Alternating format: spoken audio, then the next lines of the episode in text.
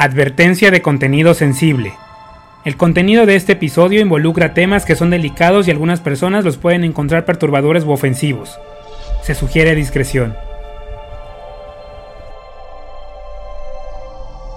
Regresamos a la programación habitual después de una semana difícil y muy dura con el asesinato de Ociel Baena. Un tema que nos deja muy claro el machismo, la discriminación y la homofobia que nos aqueja día con día. Pero bueno, hoy hablaremos de un tema delicado y que no a muchas personas les gusta tocar, el abuso sexual infantil. México ocupa el primer lugar en abuso sexual infantil entre los países que integran la OCDE. Se estima que cada año 5.4 millones de menores de edad son víctimas de abuso sexual. En el 60% de estos casos, el agresor es un familiar o es parte del círculo cercano a la familia. En Latinoamérica, según la UNICEF, en 2021 una de cada seis niñas y uno de cada diez niños sufrieron abuso sexual, de acuerdo al informe regional de Out of the Shadows, elaborado por la Unidad de Análisis de The Economist para la Fundación Ignite Philanthropy. América Latina está por debajo de la media global en cuanto a leyes que protegen y responden a la violencia sexual contra menores, e incluso lo hace de forma muy desigual dentro de cada país lo que debilita la protección. Además es importante mencionar que también este problema es un asunto relacionado con fallas sistémicas del Estado y de sus instituciones, los cuales deben asumir la responsabilidad de proteger a la población infantil en contra del maltrato y atender sus secuelas. Generalmente los menores no son escuchados y si denuncian son revictimizados, por lo que la justicia puede nunca llegar. De acuerdo a la OCDE, de cada mil casos de abuso sexual contra menores de edad en México, solo 100 se denuncian y de estos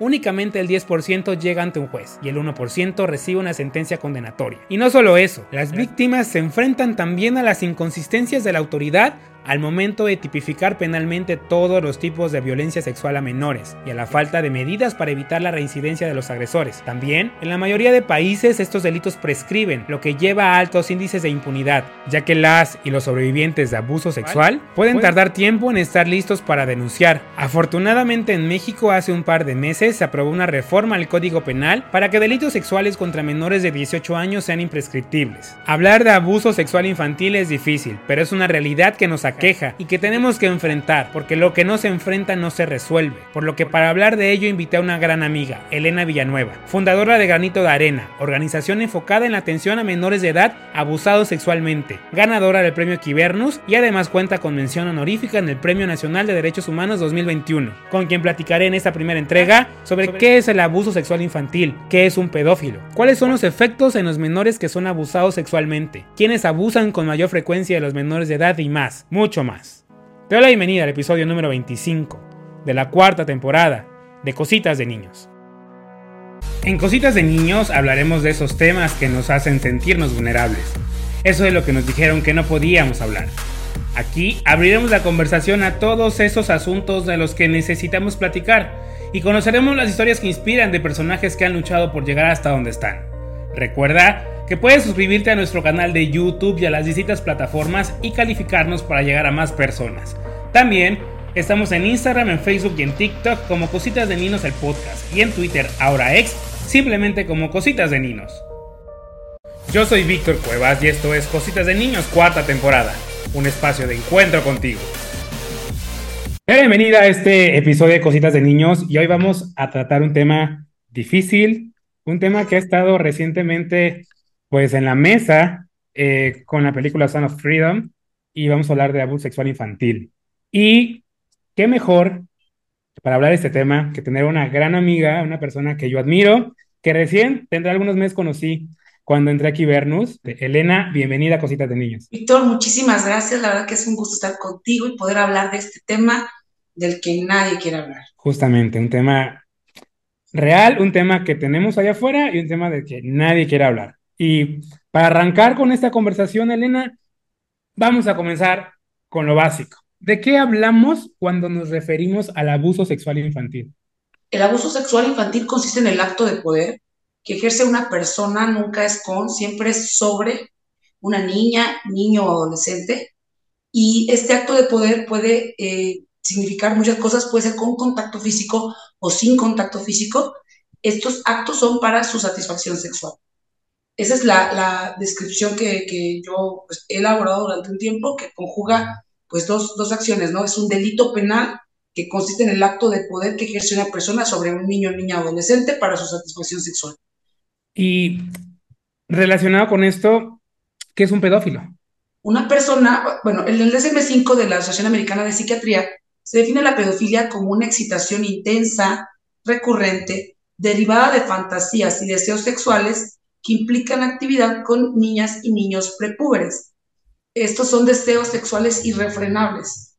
Este, es, una, es, una parafilia, es un, problema de la conducta sexual, un trastorno que debe ser atendido. Entonces, aquella persona que, que tiene estos deseos, que considera irrefrenables, que ya tiene más de seis meses que lo está experimentando, pues yo le invitaría a que busque ayuda, ayuda profesional, ayuda este, psicoterapéutica, no solo psicológica, sino que busque a una terapeuta, puede acercarse a algún colegio de psicólogos de su localidad y, poder comentar, o sea, es una persona experta en, temas de, problemas de la conducta sexual, trastornos de la conducta sexual. Entonces, este, ya con ello, pues, pues está la, la pedofilia, la zoofilia y muchísimas este, conductas. Entonces, eso sería lo mejor, ¿no? Que la persona busque ayuda de inmediato para evitar cuestiones, este, pues que estos deseos irrefrenables se lleven a, lleven a cabo un acto, un acto sexual, un acto de poder y afectar a las niñas y a los niños. Y ahorita que estamos hablando de pedofilia y dices, hay que ir a terapia, ¿se puede tratar? O sea, ¿naces con ello, lo vas desarrollando? ¿Qué te lleva a la pedofilia? Esa es una de las, de las temáticas que abordábamos con una muy querida amiga, que es una activista también de Estado de México, eh, Sonia Magali Cabrero. Ella tiene toda una red donde eh, personas que nos dedicamos al tema, somos más o menos cinco organizaciones a nivel nacional que nos dedicamos al tema. Soy la más joven que tiene un centro de atención infantil. Este, y, pues de hecho platicaba, ¿no? El pedófilo se hace o, nace. Y, creo que es como, como hablar de cualquiera de las otras conductas este, del ser humano. Eh, no tenemos una verdad absoluta, no hay una regla, a decir verdad. Sin embargo, sí se ha demostrado que personas que han sufrido violencia sexual o violencia severa en la infancia, en su momento pueden llegar a desarrollar esta situación. ¿no? Este es el caso de esta mujer asesina serial, de, la asesina serial más, más grande de, Estados Unidos, que hay una película sobre ella. Ella vivió violencia sexual terrible y muchos maltratos, este, ejerció la, la prostitución, digo, yo soy abolicionista, por ende no lo considero trabajo sexual, eh, ejerció la prostitución y, pues sufrió violaciones ejerciéndola, ¿no? Entonces, eh, no hay una verdad absoluta en cuanto a este tipo de conductas humanas y más cuando hablamos de algo que tiene que ver con algo tan, tan, tan fuerte, tan íntimo como es la sexualidad. Sin embargo, es importante tomar en cuenta que aquellas cuestiones no atendidas en la infancia pueden desarrollar eh, una conducta de este tipo. Por ejemplo, si hay un porcentaje que se dice, bueno, ni siquiera hay un porcentaje, se dice en el estudio de, las consecuencias del abuso sexual infantil que al no atenderlo puede tener las consecuencias de que la persona eh, viva ese mismo rol buscando eh, relaciones abusivas, o sea, ser víctima de una persona, o bien siendo una persona que ejerce la violencia, inclusive la violencia sexual contra la infancia. Entonces, es como una cadenita de situaciones, ¿no? La violencia es un fenómeno sistémico, entonces tiene muchas manifestaciones. No, no decirte si se hace o nace la persona con una, una conducta de, pedofilia, con un trastorno, tal cual, no hay que hablarlo como conducta, sino como, como un trastorno de la conducta sexual. Este, sin embargo, sí existen dos tipos de abusadores detectados el abusador situacional y el abusador preferencial, o la persona abusadora, ¿no? Para no decir abusador. Eh, la Asociación Mexicana de Internet les llama depredadores.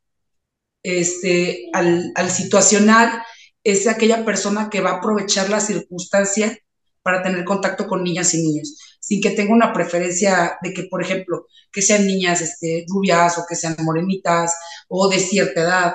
Eh, inclusive si es niña o niño, es indiferente con que sean menores y, el, y el, la persona abusadora preferencial ya escoge que sean solo niñas o que sean solo niños de edad preescolar, de primaria, con ciertas características.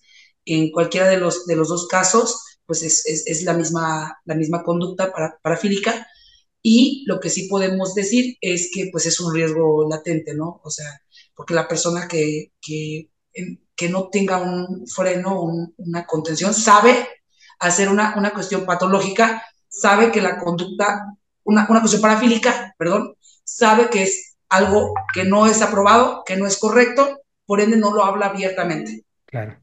Y Elena, ¿Hay algún perfil del abusador? O sea, algo que los estudios, la ciencia diga, ok, este es un perfil, que así, así es el abusador, así lo puedes identificar. No tenemos un perfil, o sea, tenemos la definición del DSM5 si hablamos de algo, pues, meramente clínico.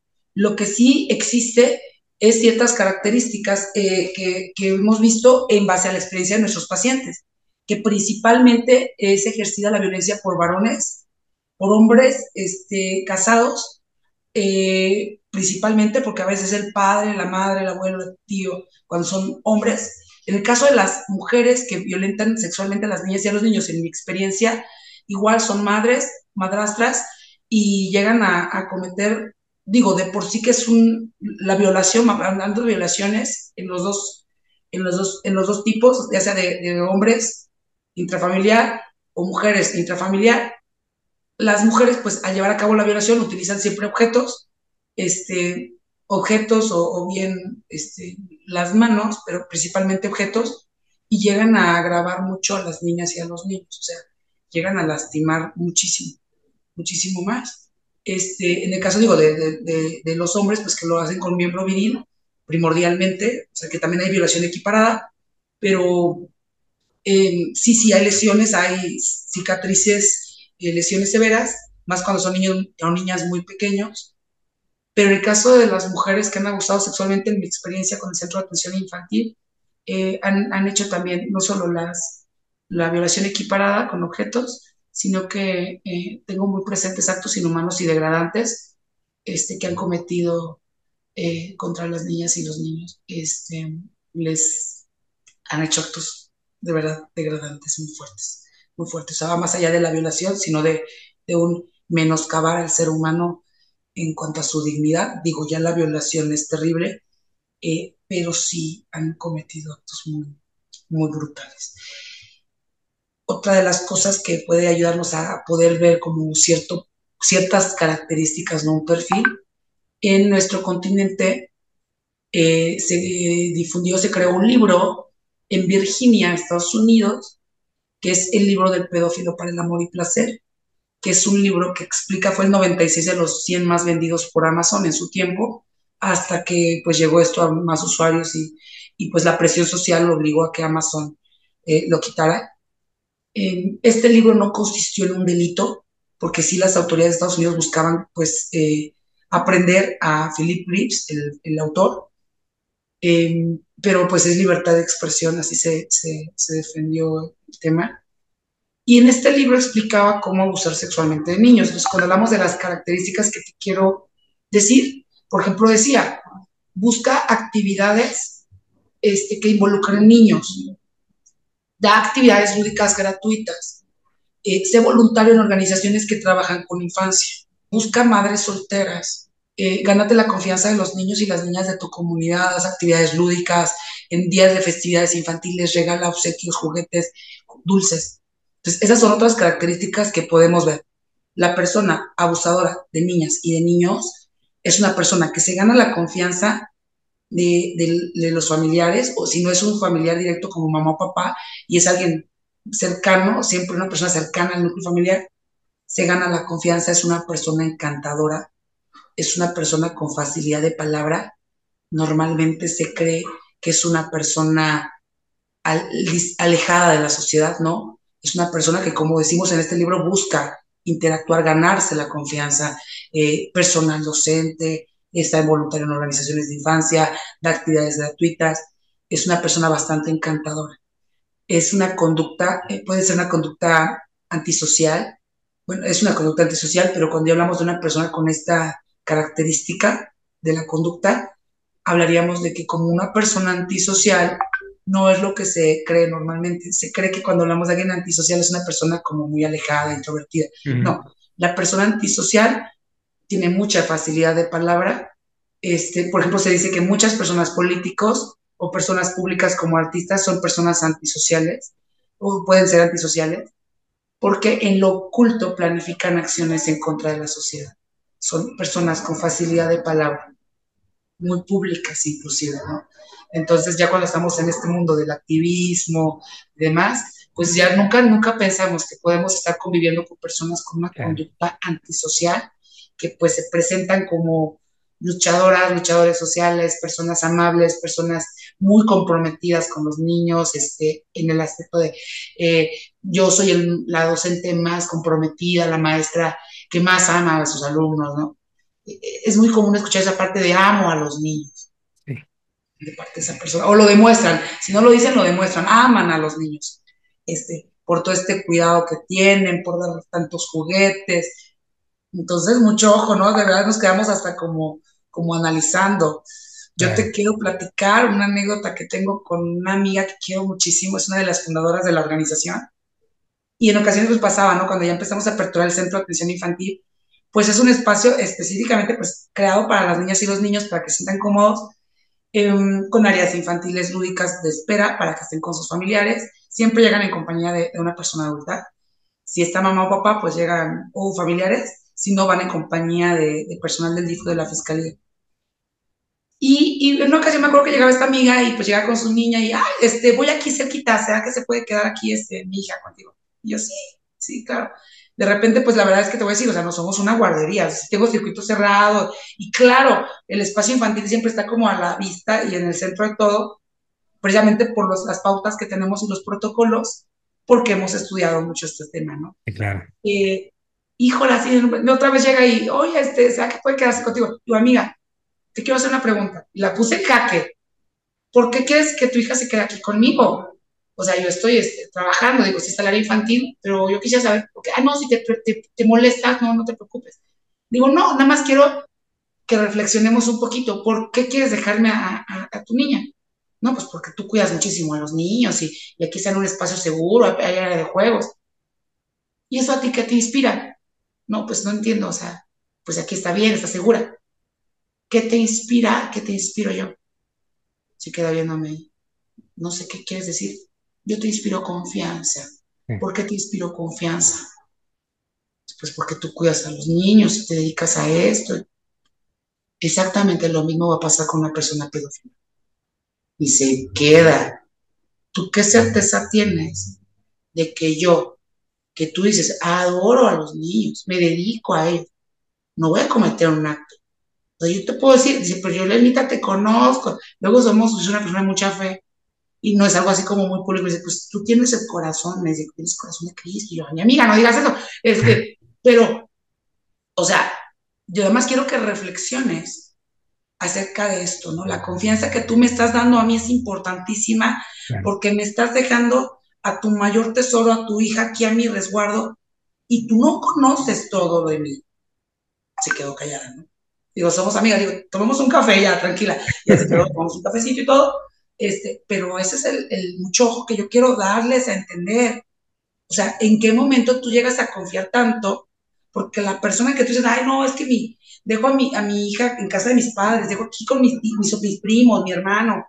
Llegan mamás que en pandemia llegaban y me decían, no, pues con la pandemia no había guarderías, no había escuela, y dejaban a los niños en casa de los abuelos, estaba el tío, y de repente la niña dice, no, es que yo no quiero ir, yo no quiero ir, porque es que juego el avioncito con mi tío y no me gusta. ¿Qué es eso?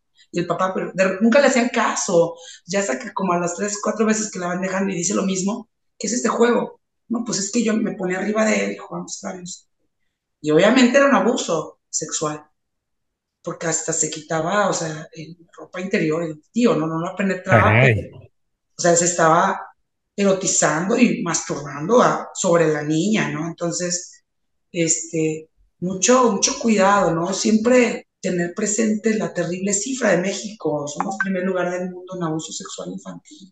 Es que espacio seguro, ¿no? ¿Qué, qué desafío, Elena, porque no sabes por dónde. O sea, como bien lo dices, no tú confías y los dejas con el abuelo, con el tío, con el padrino, con el papá, la mamá, y no sabes en qué momento va a suceder algo, ¿no? O sea, tienes que estar literal atento.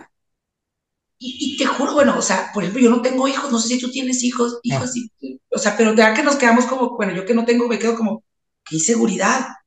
¿Y qué pasa ahora con los padres? Me dicen, Elena, pues yo no tengo que confiar, tengo mucha desconfianza.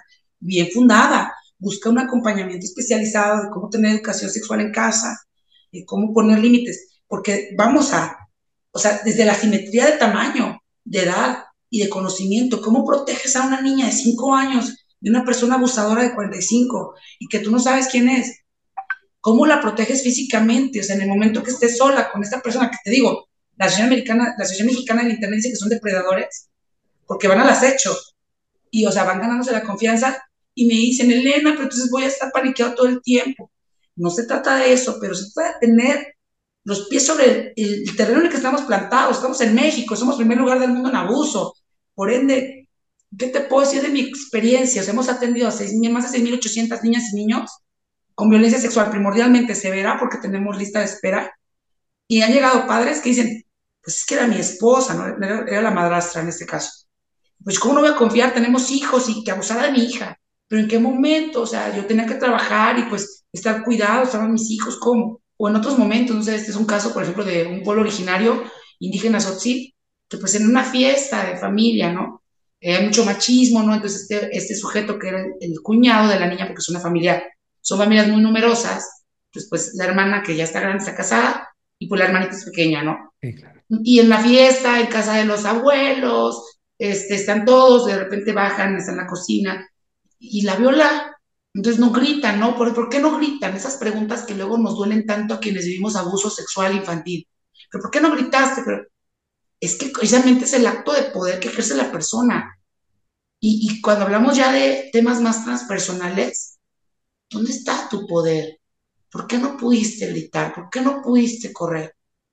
Porque obviamente por la gran asimetría de conocimientos y de una persona que sabe que su conducta parafílica es incorrecta, pues lleva a cabo toda esta manipulación. Eh, sabe que al ser una persona adulta le dice, a ver, te voy a pegar, ¿no? se quedan los niños palzados.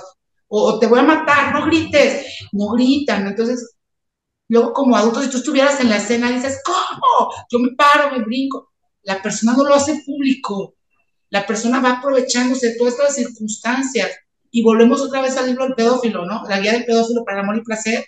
Gánate la confianza de los niños, dale regalos, busca niños introvertidos, niños que no tienen la, figura paterna o materna, niñas y niños vulnerables. Entonces van casándose. Imagínate tú, un personal docente que es un abusador potencial, que tiene esta conducta y ve el salón de clases y estás tú o yo como alumnos. Y voy a hablar, por ejemplo, de mí, como yo fui, y voy a suponer que tú fuiste un niño extrovertido entonces tú como niño extrovertido llegas y estás jugando con tus amigos y lanzas la pelota y llegas y golpeas el pupitre y jajaja.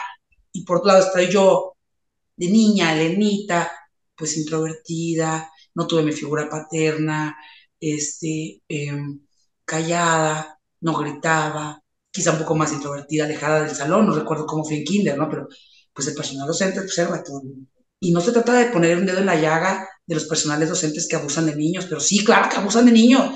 Perdónenme, maestras, maestros de educación física que dicen, no, es que nos señala, o los de música. ¿Qué pasa? no es uno ni dos, son muchísimos a nivel nacional y en nuestras comunidades que sabemos qué ha pasado, ¿no? Entonces, es como igual decimos madres y padres, no señalar a todos los padres, van a decir, oye, pero yo amo a mis hijos, me haces, Elena, sentirme mal, ¿quién puede querer abusar a, los niños pequeños? Pero pues la verdad, o sea, es lo que está sucediendo, no te, te hablo en base a mi experiencia y a cifras que tenemos. Tú tienes, un, tú tienes una historia muy difícil de una mamá y una Barbie. Muy difícil. ¿Me las puedes compartir? Ella es la madrastra. La madrastra. La madrastra.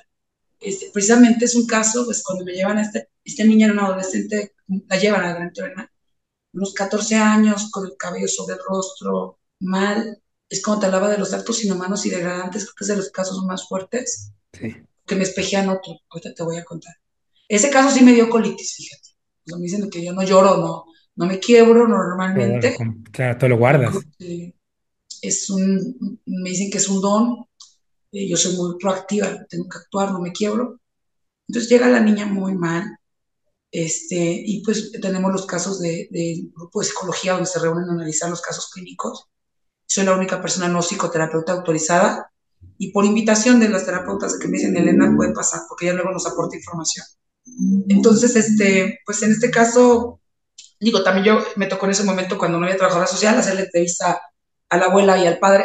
Un papá con mucha conciencia porque actuó rápidamente em, gracias a su experiencia en el grupo de Alcohólicos Anónimos, en donde se hizo más consciente como de las emociones Entonces rápido no dudo en, actuar y en decir, sí, te, creo y voy a buscar ayuda en contra de mi esposa, voy a proceder legalmente. Pues esta persona, la madrastra, durante muchos años, pues ella crió a la niña como si fuera su hija, siendo una niña pequeña. La madre de familia es una persona con una condición este, de salud mental grave, entonces la persona pues no podía hacerse cargo de la niña. La niña sabe, ahorita bueno, es una mujer adulta y acabó la carrera, sabe que su mamá pues tenía este tema de, esquizofrenia, entonces no, no, no, pues no convivía con ella, ¿no? Porque, porque le, podía hacer daño. Este, no se invierte mucho en salud mental, ¿no? Entonces sí estuvo en un momento en el psiquiátrico ahí en Chiapas, poco tiempo por costo. Y pues bueno, entonces ella pasa a ser cuidada por la madre, la madrastra. Eh, claro que al principio la vio como una madre con quien jugaba, que se ganó la confianza, pero ya con el tiempo de ir creciendo, pues ella no se percataba de los juegos que tenía cuando la bañaba, pues le tocaba en medio de, las nalgas, este, le, acariciaba demasiado la, la, vulva, la llegó a lastimar, ¿no? Limpiarla.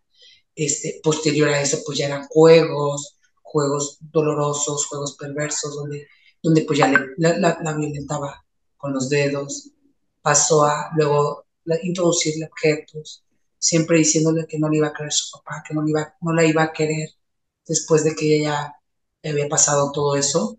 Entonces no podía decir nada, que le iba a pegar y que no le iban a creer. Y aparte cuando, pues imagínate, ya llegaba papá de trabajo, pues la mamá lo, la madrastra lo abrazaba, luego tenían hijos y todo, no te va a querer.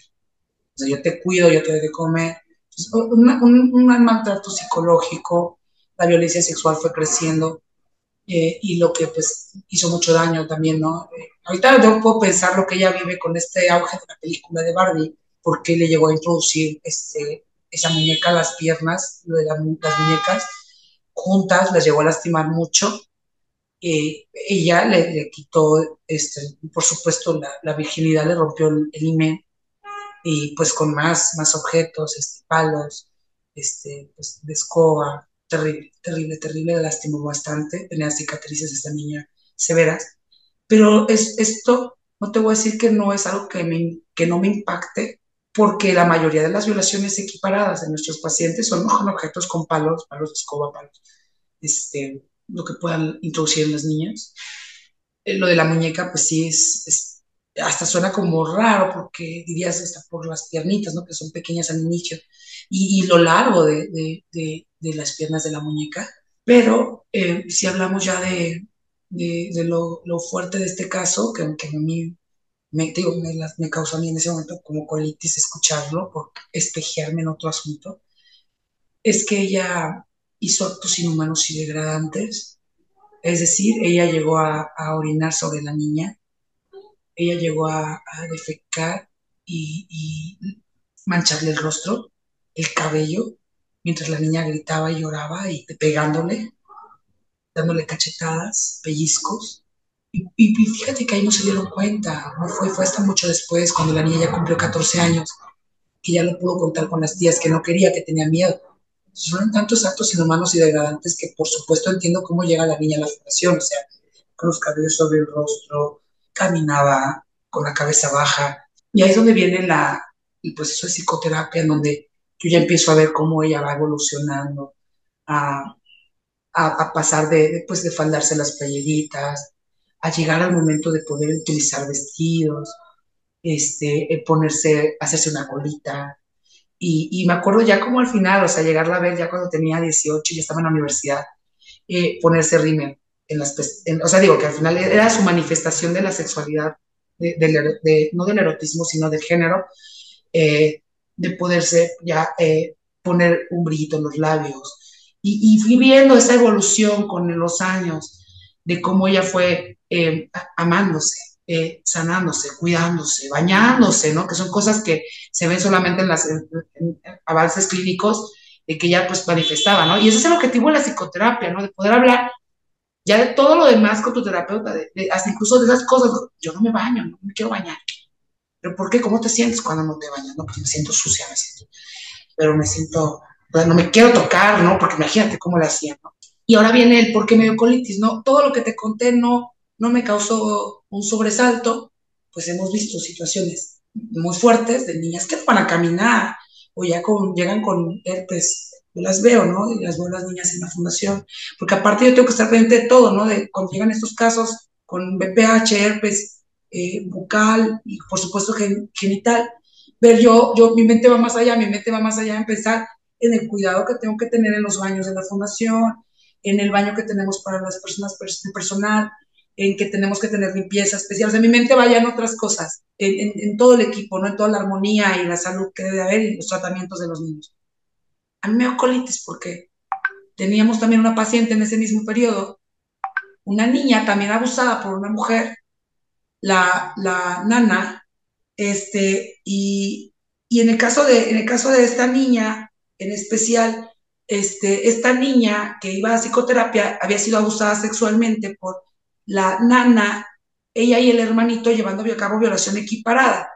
Entonces, este, era, había sido con objetos, em, igual te digo, o sea, de una mujer, pero en este caso, la, la, la niña y el niño los traía la nana del domicilio y los llevaba a un lugar en donde les tomaban fotografías, los violaron y todo. Pero ¿qué pasa? Igual te voy a decir, esto no es lo, lo, lo, lo, digo, es un caso también aberrante. Yo me espejeo en la paciente, la niña, la niña que sufre violaciones, este, pues anales y vaginales, no, anales nada más, anales con, con cicatrices, ella tenía encopresis. Por eso yo sospechaba que había sido también violación anal, porque no sabíamos, no se había dado la revisión médica por parte de la fiscalía. La encopresis es la falta de control de las evacuaciones y enuresis es la falta de control del esfínter, que se hace pipí o se hace popó. La niña tenía encopresis. Los casos de encopresis de granito arena no es una regla, pero, pero te puedo decir, en mi experiencia es que la mayor, todos tuvieron violación anal. Este, porque puede ser por miedo o por otras cosas, pero sí hubieron violaciones anales. Entonces la niña tenía encopresis, al final de la psicoterapia del proceso, que fue como de tres años, ella llega a controlar las, eh, eh, las evacuaciones, este, pero me acuerdo que en ese inter, era una niña que iba a consulta como a las 5 o 6 de la tarde, ya casi no había, no había chicos de servicio social, hablo del año 2015, yo tenía 23 años en aquel entonces. Entonces, me tocaba que cuando yo pasaba, o sea, pasaba al, baño, estaba sucio, o sea, no le habían tirado al baño el agua. Entonces yo siempre así como que hasta con mi pie así tirándole la planquita y yo al otro día digo, oiga, no se pasen, chicas, por favor, o sea, estemos pendientes, o si pasan los niños, estemos pendientes y pasaba siempre, yo nunca me daba cuenta que era cuando llegaba esta niña, esta chiquita de terapia que tenía nueve, nueve, años, como estuvo de nueve a los once más o menos, este, y otra vez, y de repente llegué a ver, o sea, que dejaba también aparte, dejaban sucios los papeles de baño, ¿no? Y como que todo abierto, como a propósito, y sucio. Uy, entonces para mí era como que muy molesto, y yo no sabía qué hacer, o sea, hablaba luego con la señora, ¿qué pasa? ¿No sirve el baño? ¿O qué está pasando? Y ya de repente en una junta de psicología está platicando la terapeuta, ella tenía una, una terapeuta que es maestra en terapia psicoanalítica de niñas, niños y adolescentes. Entonces en el psicoanálisis es un modelo diferente en donde la terapeuta espera que la niña la involucre en su juego. Está observando hasta que la niña dice, ¿quieres jugar conmigo? en ese ¿quieres jugar conmigo? se llevó la niña como un mes o tres semanas de psicoterapia. Entonces ya cuando la involucran, de repente la, la terapeuta le empieza a decir, mira, tu mamá en ese momento esa una mamá que daba donativo, me acuerdo que ella sí daba un donativo de 100 pesos, tu mamá paga el, servicio de aquí, de la fundación, con 100 pesos, y tú también tienes que eh, hacer algo cada que vienes a terapia, hacer un pago. ¿Tú cómo quieres pagar? Puedes pagar con dibujos, puedes pagar con eso. Dice, sí, yo te voy a hacer algo. Dice. De la niña ponía al principio, eh, ponía dibujos, ¿no? Un dibujo, una cosa Decía, este vale 20 mil, este 30 mil. Entonces, hablábamos en la Junta de Psicología donde la terapeuta hablaba, me llamaba la atención cómo ella le ponía precio de números a, su, a sus dibujos. Y de repente llegó un momento en terapia que ella dijo, y este no vale nada. La niña la queda viendo y le da, y decía Exali, el nombre de la terapeuta. Entonces ella se queda, este, o sea, decía, este vale 20 mil, este vale 30 mil, este no vale nada. Y la quedaba viendo, entonces decía, era su coraje hacia mí. Entonces ella lo, recibía gracias, ¿no? Este, en otra ocasión le pagó, y ahí fue donde me dio la colitis, le pagó con una hoja con, con popó manchada. Entonces le dijo, este es mi pago. Bueno, ¿y por qué es esto? ¿No? Pero porque pues, ya empezaba su análisis. Y, y, siguió la junta de psicología. Pero en ese momento yo me acordé del caso anterior. Me acordé de la mujer que abusó de nuestra paciente y que cometió esos actos. Y me di cuenta en ese momento de la gran importancia de lo que hacemos, de poder tratar a esta niña para que no se convirtiese en una persona que hiciera algo así con una niña. O sea, en ese momento sí. A mí, te acuerdo que se me pone la piel chinita, porque yo, o sea, no tendría ningún sentido y te hablaba yo de, de mis reacciones ante los casos. Yo claro que tengo mi acompañamiento terapéutico, yo tengo ya más de ocho años en psicoanálisis, en un proceso de psicoanálisis, pero también tengo procesos de hipnosis ericksoniana que inicié precisamente este año, que es una terapia distinta, pero me aperturé. Me aperturé también a una terapia transpersonal este, de tanatología, ya en estas aperturas nuevas que he tenido, porque después de vivir psicoanálisis tantos años, pues no soy muy de, de una terapia como hipnosis ericksoniana, ¿no? Que, que sí la hay en la fundación, pero yo no me aperturaba algo así. Y pues he entendido, ¿no? Que, que, que ese caso sí me brincó, me, me, me volví en, soy una, me dicen que soy como con una personalidad de protección. Entonces dije, lo, lo tomé rápido, ¿no? O sea, me, me, dio una colitis, me acordé, me tuve que salir y dije, perdón, lo siento. Y dije, yo ya entiendo entonces que es ella la que ensucia el baño, porque ha pasado esto y esto. Y dice, ¿cómo? No sabíamos esto. Sí, pues pasa esto. ¿Y cómo lo deja? No, pues que así es. Son cosas que son importantes, ¿no? Y que, entonces digo, entonces ella dice, es que ella me dice siempre que quería ir, quería ir por agua. Entonces, como yo sé, ya que va contigo, y me dice que quiere ir al baño, entonces pasa, dije, pues se pasaba. Entonces dije, mira, qué, curioso, ¿no? Entonces, ¿qué significa todo eso? Y me dice, no, pues analizando es la ira. O sea, ¿qué, es en este caso el defecar? No sacar lo malo, sacar eso sucio, feo.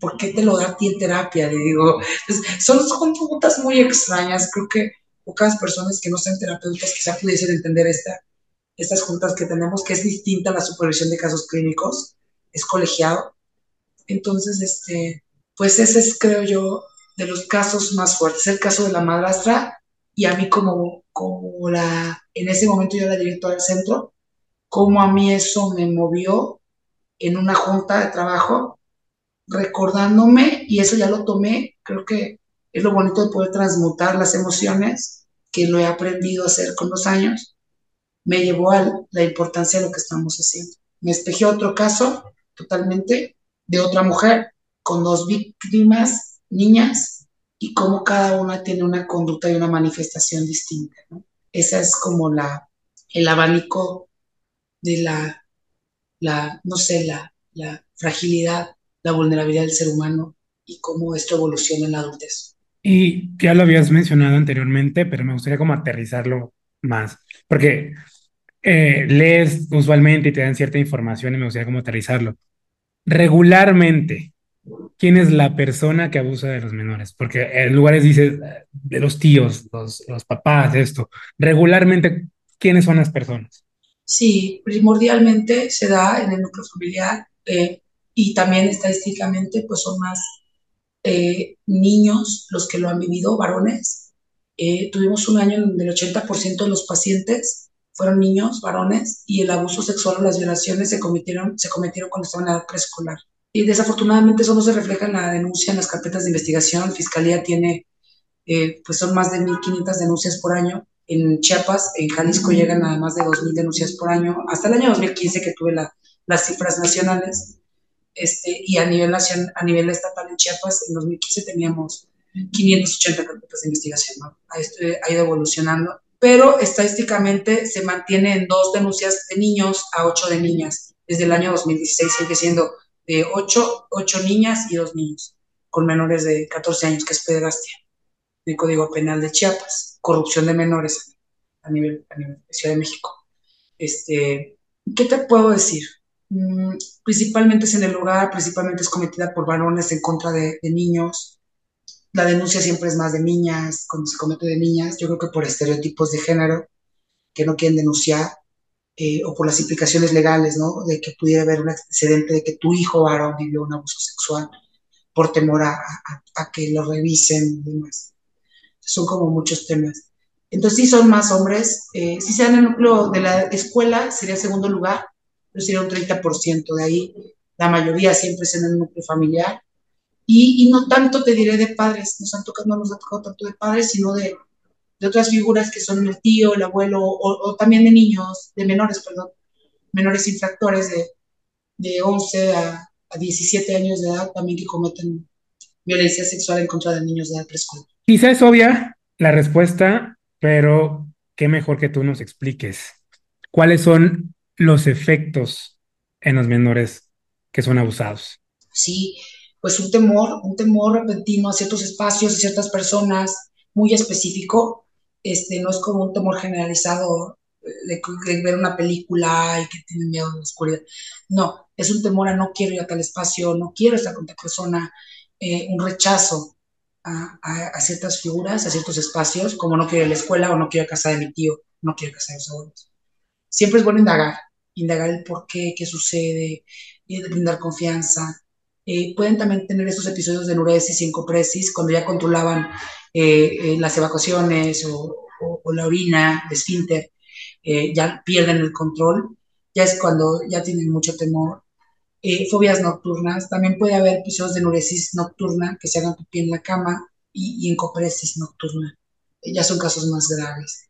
Este, me dice mucho también la terapeuta, lo voy a mencionar, que el morderse las comerse las uñas, este, comerse mucho las uñas, tener miedo, aislamiento, ya no jugar, un cambio de conducta, un comportamiento agresivo pasivo, y de un momento a otro lanzan las cosas, gritan. Y, y, lo peor es cuando llegan, como no saben los padres qué está sucediendo, hasta les llegan a golpear o a castigar este, por, tener estas conductas eh, agresivo-pasivas.